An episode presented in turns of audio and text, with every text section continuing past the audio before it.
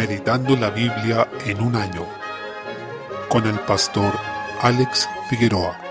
Día 7, mes 8. Esdras capítulo 5. Luego de 16 años en que la reconstrucción del templo estuvo abandonada, debido a la oposición que enfrentó el pueblo que volvió del exilio, el Señor envió a los profetas Ageo y Zacarías, quienes cuentan cada uno con un libro profético que está presente en nuestras escrituras, para que exhortaran a este pueblo a volver a la obra, porque a pesar de que habían enfrentado oposición de sus enemigos y de que habían recibido incluso amenazas y agresiones, debían seguir adelante en obediencia al Señor. A través del profeta Ageo, el Señor les hizo ver que se habían preocupado de sus propias casas, pero habían dejado desierta la casa del Señor, y mientras esto fuera así, no iban a prosperar ni obtendrían fruto de su trabajo, sino que todo lo que hicieran sería infructuoso. Sin embargo, también prometió estar con ellos y bendecir su obra si se levantaban. Zacarías también les dio una serie de visiones y promesas referentes a que el Señor les había perdonado, llamándolos al arrepentimiento. Les prometió que serían restaurados y que el Señor sería su protección y refugio. Por tanto, con estas profecías de estos dos hombres que el Señor les envió para animarlos, el pueblo se levantó liderado por Zorobabel y por Jesúa, y estaban con ellos los profetas de Dios que les ayudaban. Es decir, los profetas también pusieron sus manos a la obra, de donde aprendemos que aquellos que predican la palabra deben dar el ejemplo obedeciendo las exhortaciones que Dios hace en la Escritura. Posteriormente se volvieron a enfrentar a la oposición de sus enemigos, algo que frecuentemente apreciamos, no solo en la Escritura, sino también en nuestra propia experiencia. Cada vez que queremos hacer la voluntad de Dios, surge la oposición y se levantan los enemigos. Tatnai y Setarvosnai, quienes lideraban a los opositores, enviaron una carta al rey Darío para intimidarlos y evitar que esta obra siguiera adelante. Ellos le dijeron al rey Darío que los judíos, luego de ser consultados acerca de sus nombres, respondieron, nosotros somos siervos del Dios del cielo y de la tierra. En el versículo 11, esto revela cuál es nuestra identidad una vez que estamos en el Señor. Somos sus siervos ante todas las cosas. Eso es lo que debe definirnos, no lo que tenemos ni nuestra profesión, ni alguna otra cosa que nos dé estatus humano, sino ser siervos del Dios Altísimo. Capítulo 6. El Señor estuvo con ellos e inclinó el corazón del rey Darío para bien, ya que al investigar sobre este pueblo decidió apoyarlos y protegerlos, e incluso condenó a cualquiera que fuera en alguna manera un obstáculo para esta obra. De hecho, quien se opusiera sería condenado a muerte por empalamiento. El Señor ayudó a los judíos y los mismos profetas, Ageo y Zacarías, seguían animando a que ellos continuaran con esta obra. El versículo 15 señala que la casa fue terminada y así ellos contaron con el templo para poder adorar allí al Señor y tener comunión con Él. Eso nos muestra que en cualquier obra de reconstrucción o restauración espiritual, lo principal es volver a la comunión con Dios. El Señor es quien se ocupa de protegernos y bendecirnos con su favor. Dice el versículo 22, Jehová los había alegrado y había vuelto el corazón del rey de Asiria hacia ellos. Salmo 29. Nos habla del poder de Dios y nos menciona varias declaraciones importantes, que debemos dar la gloria que es debida al Señor por su nombre y que debemos adorar en la hermosura de la santidad. Notemos que la santidad del Señor se describe como algo hermoso, algo que da hermosura a aquello que está siendo santificado. Hoy la santidad se asocia a bromas, sobre algo que es aburrido. A la gente en general le resulta indeseable, pero para el Señor es belleza. Su voz está sobre todas las cosas, domina sobre toda la creación con gran poder y podemos maravillarnos con la declaración, en su templo todo proclama su gloria, del versículo 9. Así también todo proclama su gloria en la iglesia porque ella debe reflejar su carácter. La iglesia es la casa de Dios, el templo del Dios viviente en la tierra y debe reflejar su gloria y sus perfecciones. También es maravilloso ver que el Señor se sienta como rey para siempre y está reinando sobre un reino que siempre ha tenido y se ha manifestado a través de su pueblo, al cual dice aquí que dará poder y lo bendecirá con paz. Esto lo cumplió claramente haciendo la paz con nosotros por medio de la cruz de Cristo, como lo dice en 2 Corintios capítulo 5, donde se enseña que el Señor se reconcilió con el mundo a través de Cristo. El mismo Cristo prometió que Él nos daría su paz, que no es como la paz que da el mundo. Por tanto, vemos que el Señor cumplió esta promesa de dar paz a su pueblo, pero también cuando hablaba de la promesa del Espíritu Santo, dijo en Hechos 1.8, recibiréis poder, de manera que esto también se ha cumplido. Demos gracias a Dios por su gran misericordia que nos ha demostrado en Cristo y por medio del Espíritu. Proverbios capítulo 20, versículo 26. El rey sabio castiga a los impíos. El Señor dio el poder de la espada al gobierno humano para que castigue al malo en su nombre, como aprendemos en Romanos capítulo 13. Incluso los gobiernos de los incrédulos cumplen esta función al sancionar a quien hace el mal, aun si tales autoridades no saben que están ejerciendo su potestad de esta forma. Un gobierno que no castiga a quienes hacen el mal está en rebelión contra el Señor y hace lo malo delante de él. Versículo 27. El espíritu del hombre, la conciencia que el Señor nos ha dado, a veces llamada a la luz de la naturaleza, es usada por Dios para llamarnos al arrepentimiento y mostrarnos que hemos hecho algo malo, y es esa misma conciencia la que nos debe guiar hacia Él. Tal como lo decía el apóstol Pablo en 1 Corintios 2.11, el espíritu del hombre es el que sabe lo que hay en su corazón. 1 Corintios, capítulo 3, desde el versículo 5 se nos muestran principios fundamentales sobre el servicio cristiano. Los corintios estaban peleando por quién seguía a quién, cuál era el referente humano más importante, pero el apóstol Pablo les hizo ver que ellos eran solo servidores, donde uno planta y otro riega, es decir, cada uno cumple el trabajo que tiene por delante, pero el que da el crecimiento es el Señor. Ninguno de los siervos merece algún reconocimiento de parte de los hombres, sino que el que merece toda gloria es el Señor que da el crecimiento. Los siervos deben ser considerados colaboradores de Dios y la iglesia como la labranza de Dios. Este es el lugar donde se desarrolla la obra del Señor. Somos el edificio de Dios. Hay un fundamento que ha sido echado por los apóstoles y profetas, pero sobre ese fundamento hay que ver cómo cada uno sobreedifica, y ese fundamento es Jesucristo. No puede haber otro fundamento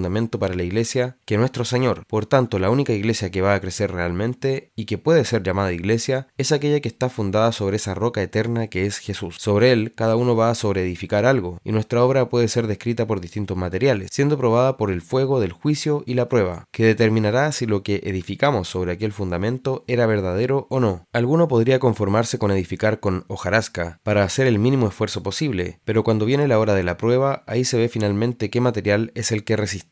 Eso es lo que nos está diciendo el apóstol. El fuego va a probar qué obra es verdadera y qué edificación es la que permanece. Por esta razón, dice a los Corintios en el versículo 16, ¿no sabéis que soy templo de Dios y que el Espíritu de Dios mora en vosotros? El Señor les está diciendo a través de Pablo que la realidad de la iglesia es sumamente solemne y con un significado profundo, porque a pesar de que somos pecadores y de que no somos un edificio físico, sino que somos personas, el Señor ha hecho de nosotros su templo, lo que quiere decir que Él vive en nosotros por medio de su Espíritu. Mientras en el antiguo pacto el lugar santo se radicaba en un tabernáculo de reunión y luego en el templo de Jerusalén, cuestiones que eran sombras de lo que había de venir, en el nuevo pacto es el pueblo en sí el que constituye el templo, y aquí ya no hablamos de sombras ni figuras, sino de la realidad manifestada en Cristo. Dios vive en nosotros, tanto en nuestro cuerpo como en la asamblea de hermanos reunida en la comunión del Espíritu. Con esta verdad, el apóstol quería hacerlos reaccionar. Notemos que no les dijo que debían hacer buenas obras para así poder ser templo de Dios, sino que los llamó a recordar que son templo de Dios, para que así en buenas obras, como es digno del Dios que los había salvado. Por tanto, si alguien atenta contra la iglesia, contra su unidad, lo que está haciendo es destruir el templo de Dios, y Dios mismo se encargará de juzgar y destruir a aquel que destruye su templo. El lugar donde estamos, la iglesia, nuestra comunión como hijos de Dios, no el lugar físico, sino que la asamblea de los redimidos es un lugar santo, y debemos tratarlo con la mayor solemnidad, no menor a la que exigía el templo del antiguo pacto, sino aún más, porque aquel era sombra, mientras que la iglesia es la realidad. Para eso debemos reconocer de manera humilde que somos necios y que necesitamos la sabiduría que viene solamente del Señor. Solo Él nos la puede dar. Si alguien quiere ser sabio, debe hacerse ignorante primeramente para que el Señor lo haga sabio. Debemos tener presente que la iglesia fue ganada por la sangre de Cristo y ha sido habitada por su Espíritu Santo. Por tanto, debemos quitar nuestro calzado espiritualmente hablando porque estamos ante realidades sagradas. El Señor nos ayude a entender bien estas cosas.